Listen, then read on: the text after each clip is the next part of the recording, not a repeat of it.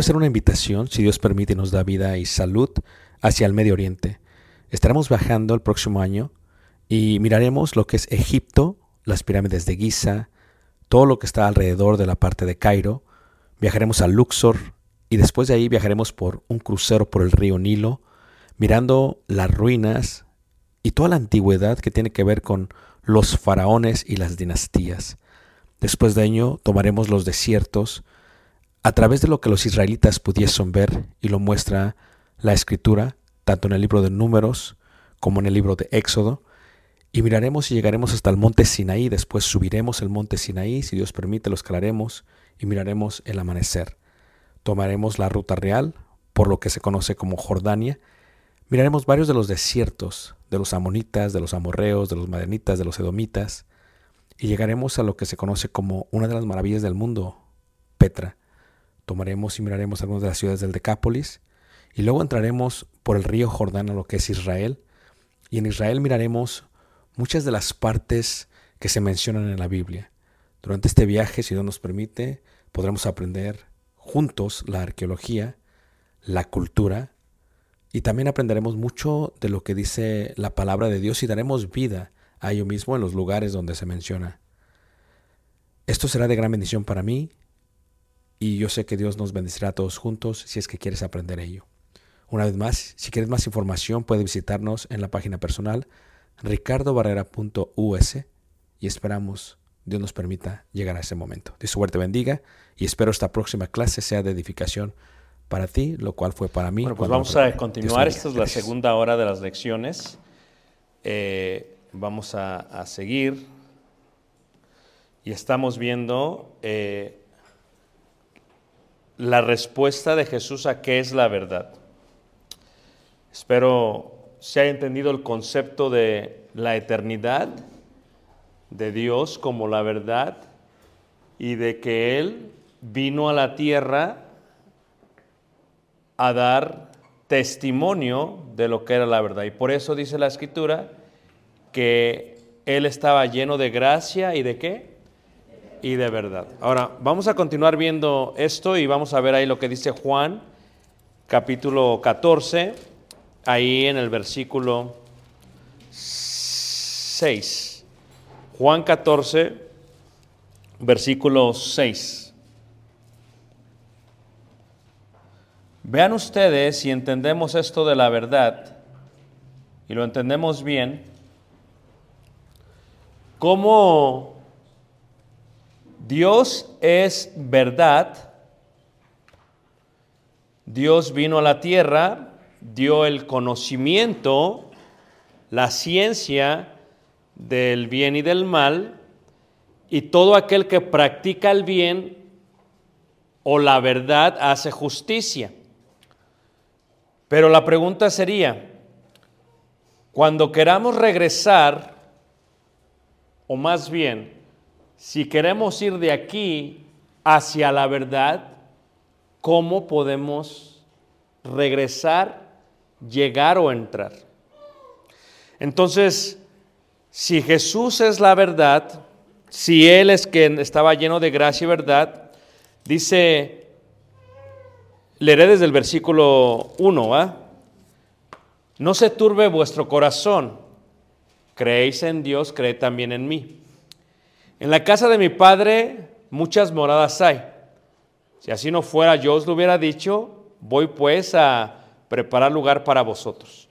Y si me fuere y os prepararé lugar, vendré otra vez y os tomaré a mí mismo, para que donde yo estoy, vosotros también, también estéis.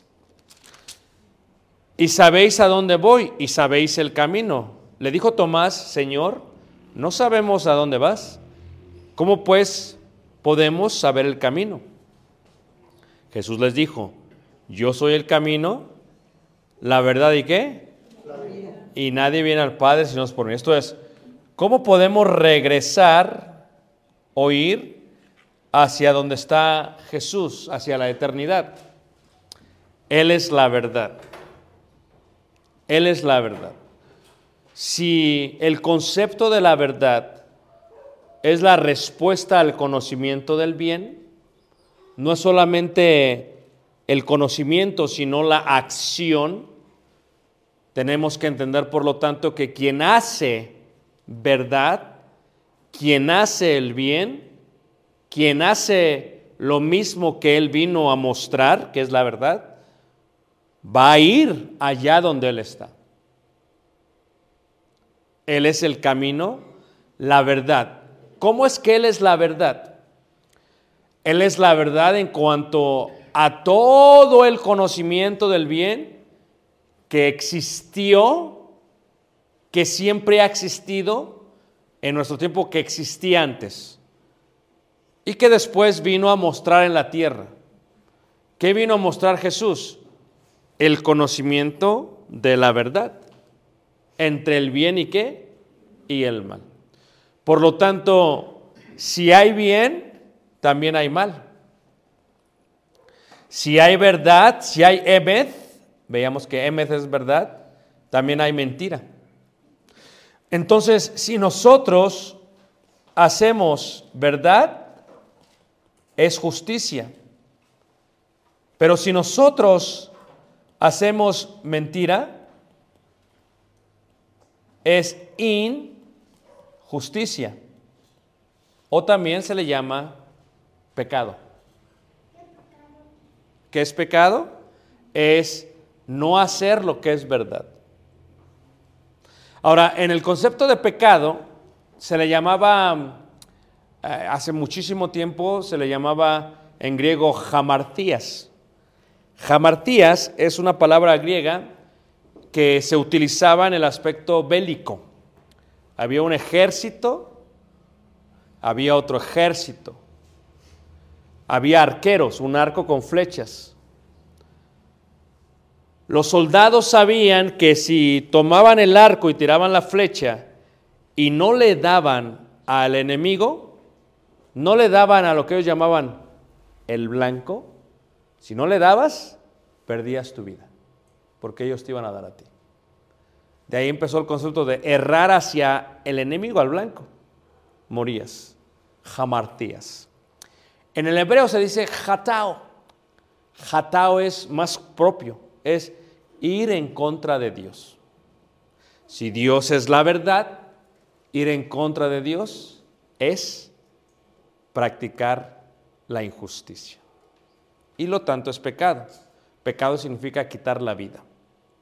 Estoy quitando mi vida porque estoy yendo en contra de quién? De Dios. Cuando tú y yo estamos en el mundo, ignorábamos la verdad. El emet, la aletheia, no la sabíamos. Pero una vez que recibimos ese conocimiento, sabemos que es. Tú y yo no estamos como Poncio Pilato el día de hoy. ¿Qué es la verdad? Él no sabía. ¿Qué es la verdad? Él no sabía. Él tenía la filosofía clásica griega de Aristóteles, ¿verdad? De Platón, ¿verdad? Él eso es lo que él pensaba. Y de Sócrates. Pero si te preguntan qué es la verdad, tú y yo crecimos y creíamos que eso era la verdad. Ahora, si yo practico la mentira, si yo practico la mentira, quiere decir que estoy practicando aquello que no es verdad. No estaríamos aquí. Bueno, sí, no estaríamos aquí. Pero veamos cómo lo dice la Biblia. Yo soy la verdad, el camino y la vida, dijo Jesús. Fíjate cómo dice el Evangelio de Juan en el capítulo 8, en el versículo eh, 44. Les decía que con el conocimiento del bien hay el conocimiento del mal. Les decía yo que con la luz hay tinieblas, que con la verdad también existe qué? La mentira. Entonces cuando Poncio Pilato pregunta, ¿qué es la verdad? Es porque todavía no conocía a quién estaba a punto de condenar. Él estaba, era Dios lleno de gracia y de qué? Y de verdad. Por eso le dice Poncio Pilato, tú dices que eres rey. Y dice Jesús, sí. Sí, sí, sí, yo soy. Pero este concepto es, ¿cómo puede ser esto? Tú dices que has venido a dar testimonio de la verdad, pero ¿qué es la verdad? Es un concepto importante. En Juan capítulo 8, en el versículo 44, vosotros sois de vuestro padre el diablo, y los deseos de vuestro padre queréis hacer. Él ha sido homicida desde el principio y no ha permanecido en qué? En la verdad. Aquí viene otro concepto interesante. El concepto de permanecer en la verdad. ¿Qué significa permanecer en la verdad? En es dentro de. Esto es, Adán y la varona estaban en verdad, en comunión con Dios hasta el momento que toman del fruto de la ciencia del bien y del mal. Cuando toman del fruto, hacen algo que está mal, que va en contra de Dios. No toméis de este fruto. De todos puedes tomar de este fruto. En ese momento ellos mueren. ¿Por qué comieron de ese fruto? Porque la serpiente antigua, Satanás o el diablo, les dijo que comieran y que serían como Dios. Él mintió. Él es lo opuesto a la verdad. Por lo tanto, dice aquí, sois hijos de vuestro padre el diablo y los deseos de vuestro padre queréis hacer. Él ha sido homicida desde el principio porque ¿qué es pecar? Matar, errar al blanco. Y no ha permanecido en la verdad porque no hay verdad en él. Cuando habla mentira de suyo habla porque es mentiroso y padre de qué? De mentira. Por lo tanto, aquí ya tenemos el origen de la verdad, el origen de la mentira. Primero, el origen de la verdad no se debería decir a origen porque nunca tuvo principio, porque Jesús o Dios nunca tuvo inicio. La verdad siempre ha existido. A diferencia, el origen de la verdad, perdón, el origen de la mentira inicia con diablo. Por eso su nombre es diablo, porque en el griego diablo, ¿verdad? diablo, diabolos, es contrario, es adversario. Lo que significa. Entonces, si él es el adversario y él es el padre de mentira, indica que si yo y tú hacemos mentira,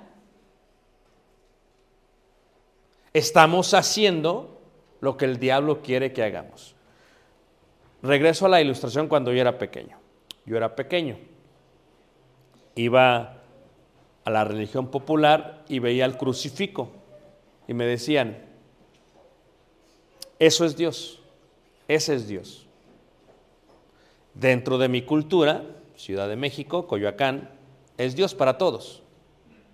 Es Dios, es la cultura, es lo que para ellos es la verdad.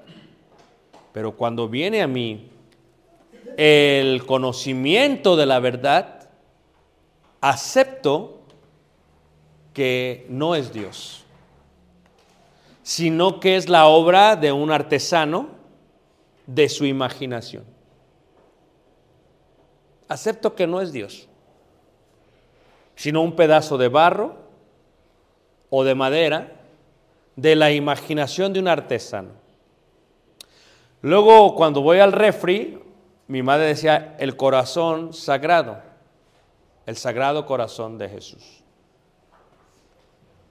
Creo que eso es Jesús, pero cuando tengo el conocimiento me doy cuenta de que esa pintura no es Jesús, es la imaginación de un hombre.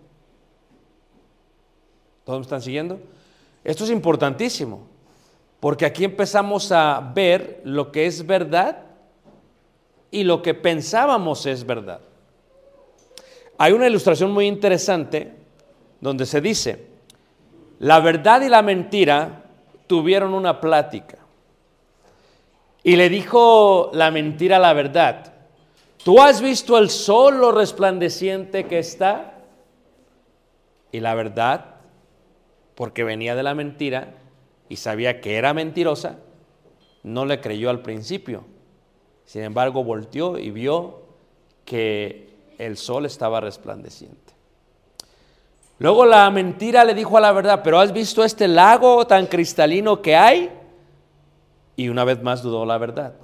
¿Será que dice la verdad o mentira? Porque es mentira. Pero lo ve y se da cuenta que es cristalino. Y le dice la mentira la verdad. Te invito vamos a meternos al agua. ¿Por qué no nos metemos al agua?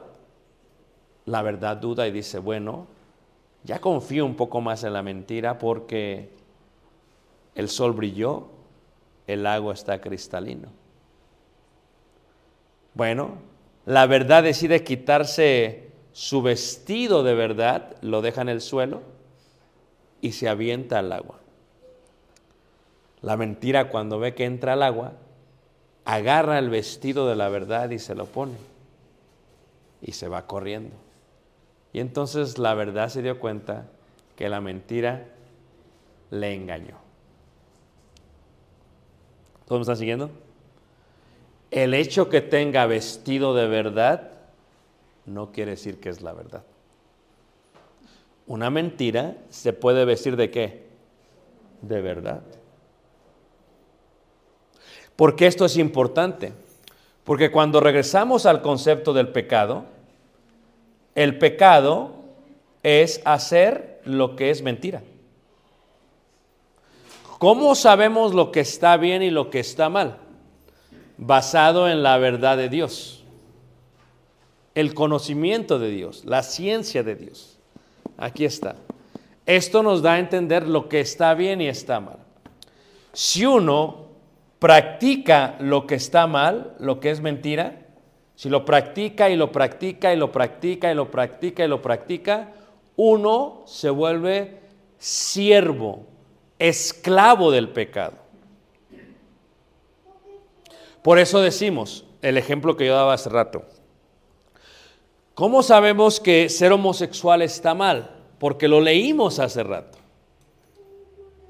Cambiaron el uso natural Cambiaron la verdad por la qué?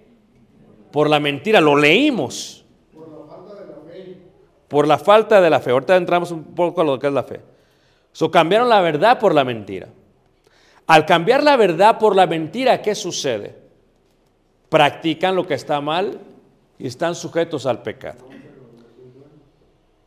¿Qué quiere hacer entonces el diablo? El diablo lo que quiere hacer es dar un conocimiento de mentira. Y esto lo podemos ver el día de hoy en, en este país. Cuando se establecen leyes que hacen ver que lo que está mal, lo hacen ver como que está bien. Doctrinan, enseñan a los niños de lo que está mal como si estuviera bien. De tal manera que lo que una vez tuvo una ética, ya no es ética, ha cambiado. Y eso es lo que está pasando. Pero ¿quién gana en este concepto? El diablo. Porque si yo te someto y sujeto a una mentira y tú practicas la mentira y la practicas constantemente, tú eres esclavo de la mentira. Y entonces, ¿qué dice Jesús? Juan 8, versículo 31. Dijo entonces Jesús a los judíos que habían creído en él, si, si, vosotros permanecéis en mi palabra, seréis verdaderamente mis discípulos. Entonces llegamos al punto de la verdad. Dios es verdad, pero ¿cómo se desarrolla la verdad? La verdad se desarrolla a través del conocimiento de Dios y de la indicación de lo que está bien y está mal. Entonces, si permanecéis en mi palabra, ¿qué indica? Que si yo y tú conocemos de Dios, conocemos de su verdad y no permanecemos en su palabra, no somos discípulos. O sea, mucha gente puede saber lo que está bien y está mal. Puede tener el conocimiento, pero si la gente no lo practica, no es discípulo de Jesús. Aunque se reúna en un edificio. Aquí lo que importa no es que conozcas, sino que practiques, que hagas lo que Dios dice. Por eso correctamente dice Pablo que todos compareceremos ante el tribunal de Cristo para dar cuenta de todo lo que hayamos hecho, sea bueno o malo. ¿Dónde? En el cuerpo. So, un cristiano o una persona puede saber lo que dice la Biblia, puede tener el conocimiento de lo bueno y de lo malo, eso no lo salva. Lo que lo salva es que haga lo bueno y que deje de practicar lo malo. Por eso dice aquí Juan 8:32, y conoceréis la verdad. Él vino a dar conocimiento y testimonio de la verdad. ¿Qué es la verdad? Dios es la verdad. Pero ¿cómo se emplea la verdad de Dios en, en la humanidad? A través de su palabra. Todo lo que es verdadero, como dice Juan, todo lo que es verdadero, todo lo que procede de la verdad, todo el que practica la verdad, ese verdaderamente es hijo de Dios. Porque es justo. Entonces, la verdad se empieza a desplazar a través de muchas palabras y lo que se podría entender de mucho de muchos mandamientos. ¿Qué es un mandamiento? Es la verdad de Dios revelada al hombre para que el hombre responda a esa verdad. Dios manda algo, a veces no lo entiendes, no lo razonas, pero si lo haces, estás haciendo verdad. Y a esta verdad, a esta serie de mandamientos, se le puede llamar fe o también se le puede llamar doctrina. ¿Qué es la verdad? Dios. ¿Qué es la verdad? La fe que tenemos en Dios. ¿Qué es la verdad? La doctrina. La, verdad sincera que él dijo que la palabra la palabra del Señor. Claro, pero claro, pero ¿quién quién es de la verdad? El que guarda su palabra. Y esa verdad nos va a hacer qué? Libres. Porque somos esclavos de qué? Del pecado.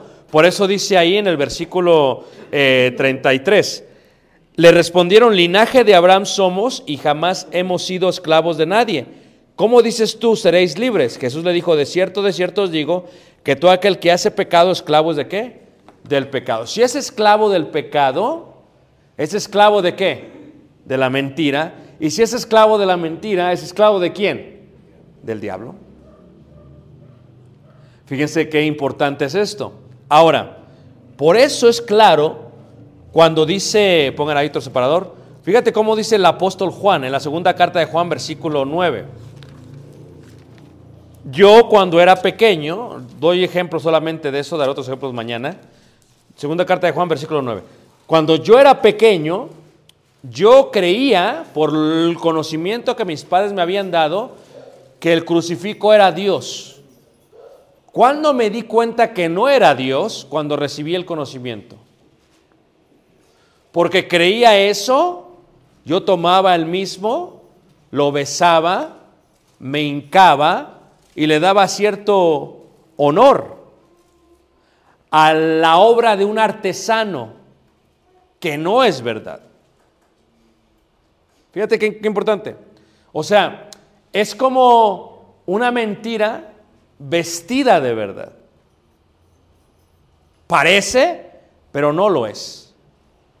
La pregunta sería, si nosotros tenemos este conocimiento y decimos regresar a esa mentira, no permanecimos en la verdad. No somos sus discípulos.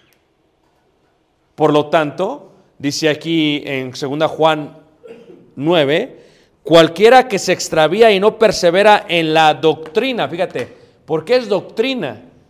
Porque es el conjunto de mandamientos de Dios. Mucha gente dice, esta es una nueva mentira dentro del, del movimiento. Ellos dicen, no importa la doctrina, lo que importa es el amor. Es errado. No puede existir el amor sin la doctrina. Porque la doctrina es la esencia de la verdad y la verdad es Dios. Por eso dice claramente Juan, cualquiera que se extravía y no persevera en la doctrina de Cristo, no tiene a Dios. El que persevera en la doctrina de Cristo, ese sí tiene al Padre y a quién.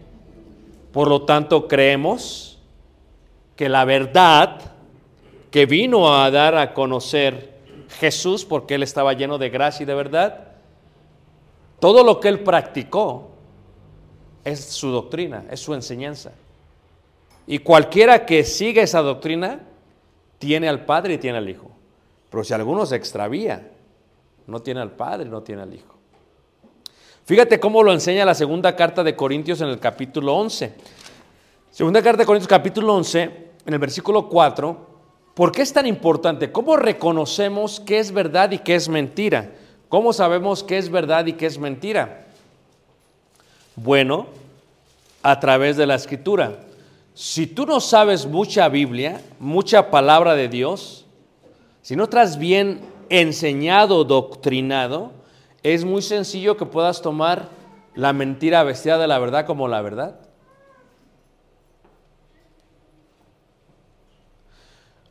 Nunca es de cómo se siente uno. Eso decían los griegos. Regreso a la primera lección. El griego decía, si yo tengo una pasión y mi pasión se puede satisfacer con un animal y yo me siento bien, ¿cuál es el problema? Esa era la ética de ellos. Esa era la ética de ellos. Si yo tengo una pasión, y una pasión es como el agua, decían los griegos, tengo sed, tomo agua, no importa. Si tomo leche se me quita, si tomo agua se me quita. Decían los griegos, si tomo jugo se me quita. Ellos decían, pues por lo tanto, si la sexualidad es una pasión, si tomo un animal, un hombre o una mujer se me quita, es lo mismo. Ellos creían que esa era una verdad. Viene Dios, la verdad, a dar testimonio de la verdad y dice, no, no es así. Lo correcto es hombre con mujer y nada más. Quien no lo hace, quien no lo practica, no es de la verdad. Estoy hablando solamente en el aspecto de la sexualidad. Podríamos entrar al aspecto del matrimonio.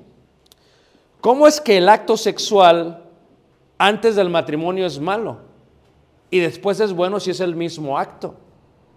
Porque la verdad nos dice que Dios bendice la intimidad cuando es dentro del matrimonio y no fuera. ¿Cómo sabemos eso? Por su verdad. ¿Cómo sabemos lo que es robar y que está mal? ¿Cómo sabemos y cómo entendemos esto? Esto tiene que ver con el concepto de la verdad. ¿Quién nos enseñó eso? ¿Cómo sabemos que debemos de perdonar? ¿Quién nos enseñó eso? ¿Cómo no sabemos cómo debemos de adorar? ¿Quién nos enseñó eso? La verdad. Jesús nos dijo cómo deberíamos hacer esto. Y después, ¿quién inspiró la palabra? El Espíritu de verdad. Él os enseñará, os guiará toda la verdad. Fíjate qué tan importante es esto.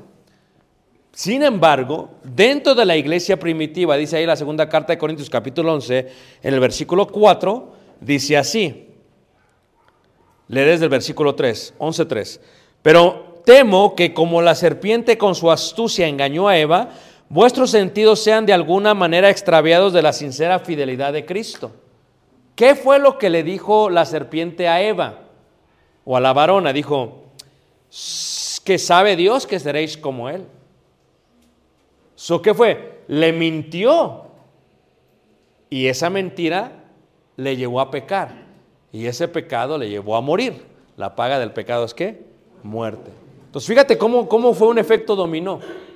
Ahora, Pablo tiene temor que al igual que a Eva, el diablo, la serpiente, de alguna u otra manera pueda llevarnos a engañar, a extraviarnos de la sincera fidelidad de Cristo. Versículo 4. Porque si viene alguno predicando a otro Jesús, dice la gente, esa es una corriente nueva. Lo que importa en la iglesia es el amor y la doctrina no importa. No es así, hermanos.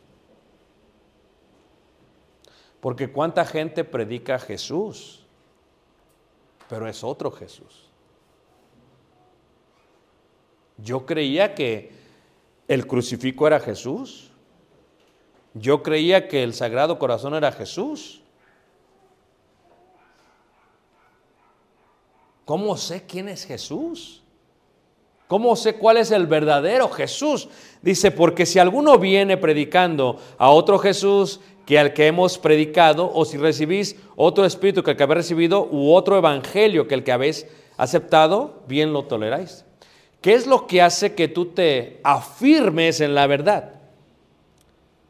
Porque Poncio Pilato fue muy sincero, no sabía que era la verdad.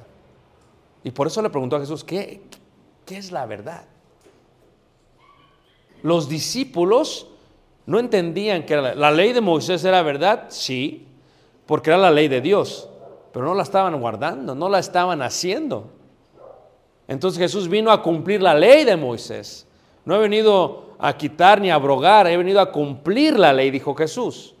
Entonces, si nosotros recibimos la verdad o a Jesús, no solamente se trata de un día, sino de toda la vida. Si yo recibo a Jesús, al verdadero Jesús, voy a perseverar en su enseñanza o en la fe o en la doctrina, porque el justo por la fe que, porque la fe sin obras está que muerta. Esto es, yo no puedo decir que creo en Jesús si no hago lo que dice Jesús. Tiene que haber coherencia. Jesús me dijo, yo hago. ¿Por qué hago? Porque Él me dijo. Y si yo hago, permanezco en qué? Y soy verdaderamente libre. Fíjate cómo lo explica todavía mejor Pablo en Romanos capítulo 6. Eh, Romanos capítulo 6. Esta verdad que hace libre al ser humano, dice ahí Romanos capítulo 6, en el versículo, versículo 16. 6, 16 dice así. ¿No sabéis que si os sometéis a alguien como esclavos para obedecerle, sois esclavos de aquel a quien obedecéis, sea el pecado para muerte o sea de la obediencia para justicia?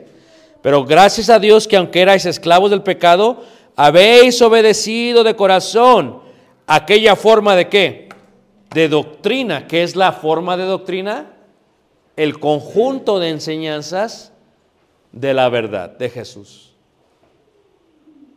Mira, somos poquitos aquí en este recinto. Y hay lugares que predican otro Jesús, que son miles. ¿Cómo sé que estoy en la verdad?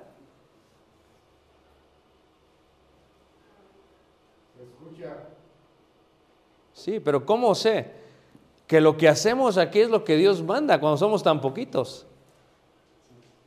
Porque escrito está que somos pocos los que vamos por el camino angosto y muchos por el camino ancho. Muy bien, pero eso no quita que también haya iglesias que sean muchos, diez mil, y que sigan la verdad. ¿Qué es la verdad? Es la doctrina. Es más, cuando dice aquí, habéis obedecido de corazón aquella forma de doctrina, ¿qué es doctrina? El conjunto de mandamientos, de leyes, todo esto, hermanos. Por eso cuando alguien dice, no, no, la doctrina no importa, no saben de lo que están hablando. La doctrina importa porque si alguien permanece en la doctrina, permanece en la verdad. Por eso importa. Por eso la verdad es importante, porque la verdad es Jesús. Es más, cuando habla de este concepto, dice ahí, y libertados, libertados del pecado, vinisteis a ser siervos de la justicia. Hablo como humano, por vuestra humana debilidad, que así como para iniquidad presentasteis vuestros miembros para servir a la inmundicia y a la iniquidad, así ahora para santificación, presentad vuestros miembros para servir a qué? A la justicia. Pero cuando erais esclavos del pecado, erais libres acerca de la justicia. Pero ¿qué fruto teníais de aquellas cosas de las cuales ahora os avergonzáis? Porque el fin de ellas es muerte. Mas ahora que habéis sido libertados del pecado y hechos siervos de Dios, tenéis por vuestro fruto la que? Santificación. ¿Y qué santificación es? Apartar con el propósito del servicio exclusivo de Dios. ¿Qué nos santifica? La obediencia a esa doctrina, a la verdad. Tú sabes que cuando Jesús habló de esto, fíjate cómo dice Juan capítulo 17, cuando Jesús habló de esto, cuando habló de la verdad, dice así, Juan capítulo 17, versículo 17, dice, santifícalos en tu verdad, tu palabra es qué? Es verdad. ¿Qué indica? Tú vienes a la obediencia del Evangelio. ¿Ya se terminó ahí? No. Es un simple inicio. Cuando yo vine a Cristo, no tenía el conocimiento que tengo ahora. Cada día que va pasando, cada mes que va pasando, cada año, conozco más de Dios a través de su palabra. Tú vienes, oyes, debes de ir y obedecer. Oír y hacer, oír y hacer. Justo por la fe que vivirá. Vienes, oyes y no haces, no eres libre. Vienes y haces, eres libre. Santifícalos en tu verdad, tu palabra es verdad. ¿Qué indica? Que cuando yo hago las enseñanzas de Jesús, me estoy santificando.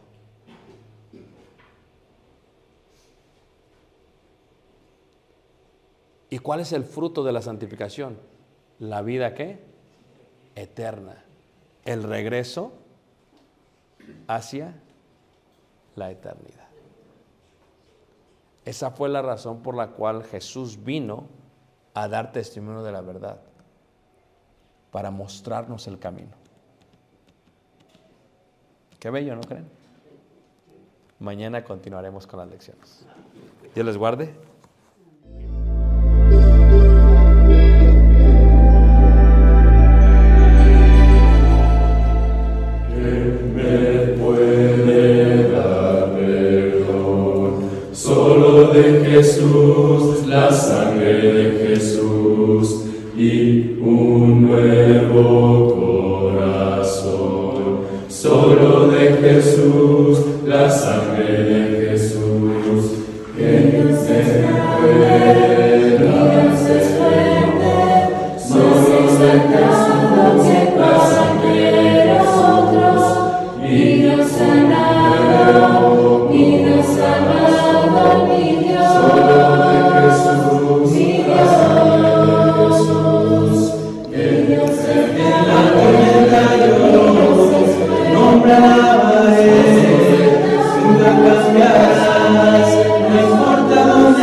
En tu mango cestar, todas las lágrimas, que mismo serás